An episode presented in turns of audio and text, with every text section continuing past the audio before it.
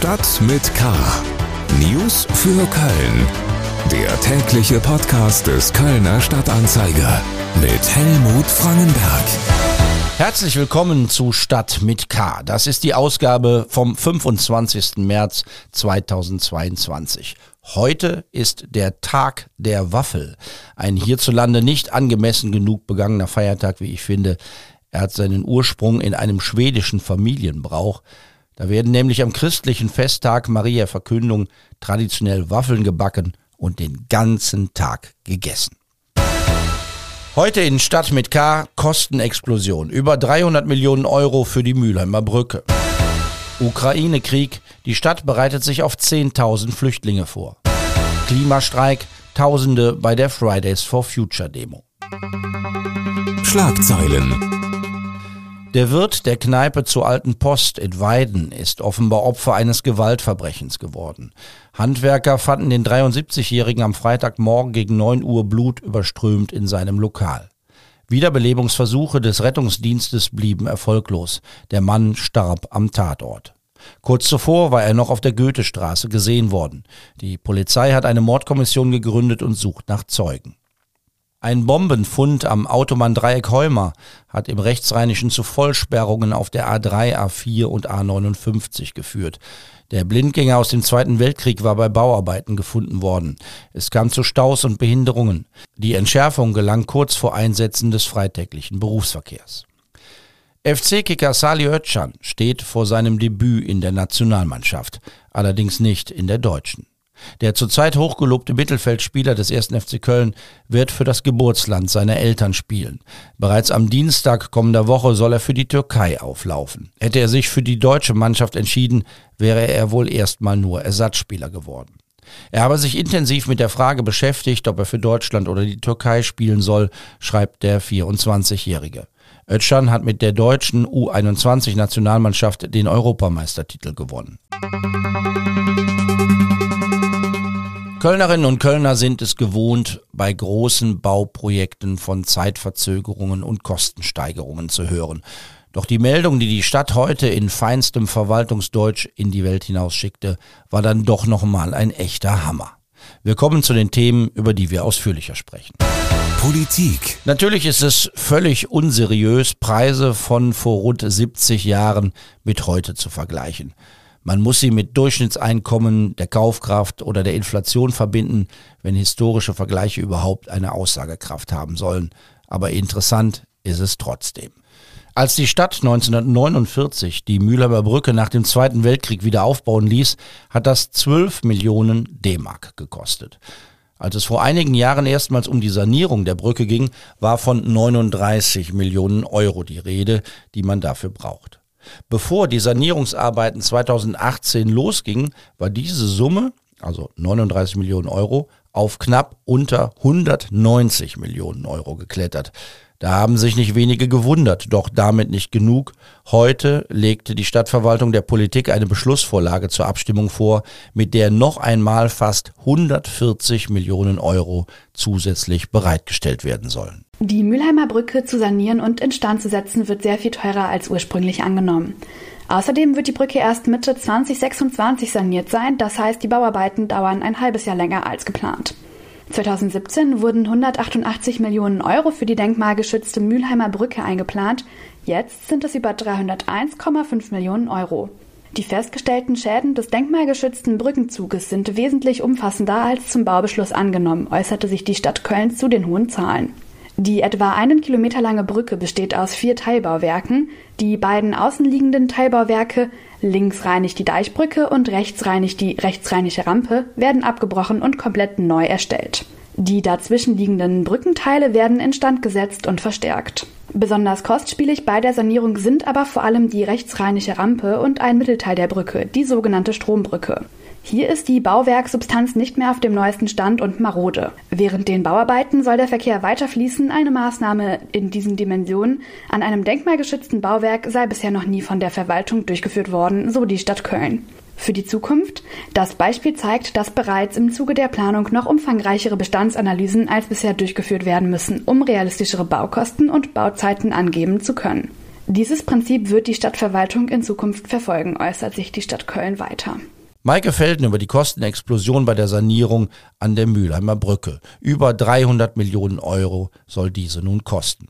Der Stadtrat wird im Mai darüber entscheiden. Eine echte Wahl hat er eigentlich nicht. Köln. Rund 4700 Menschen aus der Ukraine sind mittlerweile aus ihrem Land nach Köln geflohen. Diese Zahl nannte der Sozialdezernent der Stadt Harald Rau im Sozialausschuss des Stadtrates. Und er geht davon aus, dass es noch deutlich mehr werden. Die Stadt bereite sich darauf vor, 10.000 Flüchtlinge unterzubringen. Mein Kollege Dirk Grisse aus der Lokalredaktion des Kölner Stadtanzeiger war im Sozialausschuss dabei. Dirk, wie kommt die Stadt auf die Zahl? Denn wirklich voraussagen lässt sich die weitere Entwicklung ja eigentlich nicht, oder? Na, die Bundesregierung hat vor einigen Tagen geschätzt, dass eine Million Flüchtlinge aus der Ukraine nach Deutschland kommen könnten. Und nach dem geltenden Verteilungsprinzip, das ist der Königstein der Schlüssel, müsste das Land NRW gut 21 Prozent dieser Menschen aufnehmen und Köln wiederum davon 5 Prozent. Und so kommt man dann auch auf eine Zahl von 10.000 Menschen. Aber natürlich ist es richtig, dass letztendlich gar keiner weiß, wie viele Flüchtlinge tatsächlich nach Köln kommen werden. Wenn die Zahl der Flüchtlinge weiter steigt, sind zusätzliche Unterkünfte nötig. Was plant da die Stadt als nächstes? Nachdem die Notunterkunft in der Messe mit 1500 Plätzen belegt ist, soll es nun eine zweite Notunterkunft mit 800 Betten am Südstadion geben. Und zudem setzt die Stadt darauf, auch Hotelbetten verstärkt anzumieten. Stand Donnerstag sind das 1400 Betten, die die Stadt momentan angemietet hat. Andere Kommunen haben sich ja dazu entschlossen, wieder Turnhallen und Sporthallen für die Unterbringung von Geflüchteten zu nutzen. Wie ist denn da der aktuelle Stand in Köln? Ja, die Frage um die Belegung der Turnhallen ist ein heißes Eisen. Ähm, bisher lehnen Stadt und auch die Politik ab, die Turnhallen zu belegen. Begründet wird es damit, dass die Turnhallen zum einen wenig Privatsphäre, insbesondere für Familien mit Kindern bieten. Zum anderen hatte die Belegung von Turnhallen nach 2015 auch für Unmut in der Kölner Bevölkerung gesorgt, weil die Hallen monatelang für Kinder- und Sportunterricht nicht zur Verfügung standen und das will die Stadt wohl dieses Mal vermeiden.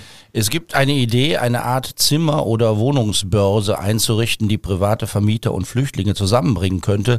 Warum macht die Stadt das nicht? Na, die Stadt lehnt das ab, ähm, weil sie sagt, dass ähm, sie die Angebote nicht alle auf ihre Seriosität untersuchen könnte. Dazu müssten die Mitarbeitenden der Stadt alle Angebote sichten und dafür fehlt wohl das Personal.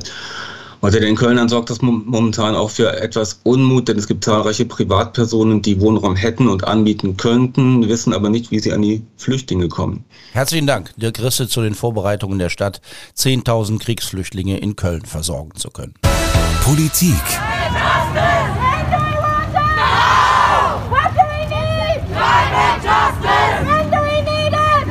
Tausende Demonstranten und Demonstrantinnen zogen heute durch die Stadt. Skandiert wird bei Fridays for Future auf Englisch. Weltweit waren an diesem Freitag Unterstützerinnen und Unterstützer von Fridays for Future auf der Straße. Sie fordern den Ausstieg aus allen fossilen Energieträgern und vor dem Hintergrund des Krieges in der Ukraine wird auch ein Importstopp von Öl und Gas aus Russland verlangt. Deutschland finanziere durch die Importe den russischen Angriffskrieg mit. In Köln trafen sich die Klimaschützer im Deutzer Rheinpark.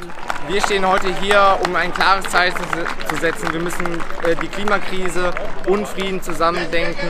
Klimagerechtigkeit kann nur so äh, gemeinsam funktionieren, weil wir finanzieren immer noch jeden Tag Millionen Euro an Russland mit äh, fossilen Energien und deshalb stehen wir heute hier, dass das auch ein Ende hat. Ja, mich stört momentan eigentlich dieser Tankdeckel, der in, äh, politisch gerade umgesetzt wird, weil ich finde, in einer Zeit, in der ähm, ja, offensichtlich riesige Probleme herrschen und ein Krieg irgendwie mit unseren mit solchen Subventionen finanziert wird, äh, da geht das einfach nicht durch und dann muss man auf die Straße gehen. Ich bin Unsere von den Grammys for Future Köln und äh, ich denke, dass es ganz, ganz, ganz, ganz wichtig ist, Belarus dass äh, Maßnahmen sehr zügig ergriffen werden, die wirksam gegen den äh, Klimawandel sind. Sonst ist es zu spät. Sehr bald. Wir sind hier, weil wir es machen müssen. Ja, das war's. Neben dem Demonstrationszug durchs Rechtsrheinische gab es auch eine Fahrraddemo, die mehrmals über die Rheinbrücken fuhr und in zahlreichen Stadtteilen auf die Forderungen der Klimaschützer aufmerksam machte.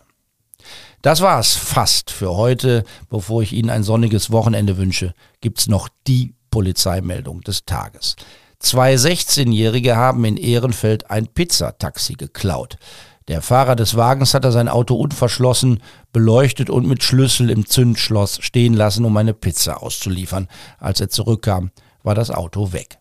Die Polizei konnte helfen. Sie ertappte die beiden 16-Jährigen quasi auf frischer Tat. Sie saßen im geklauten Auto und aßen Pizza. Damit nicht genug. Bei der Kontrolle der Papiere zeigte sich, dass nicht nur die zwei Auto- und Pizzadiebe keinen Führerschein hatten, auch der Pizzataxifahrer selbst war ohne Führerschein unterwegs. Morgen am Samstag können Sie übrigens, ohne irgendwas vorzeigen zu müssen, kostenlos Bus und Bahn im Kölner Stadtgebiet fahren. Die Zurich Versicherung sponsert ein Zeichen für Klimaschutz und Verkehrswende, wie es heißt.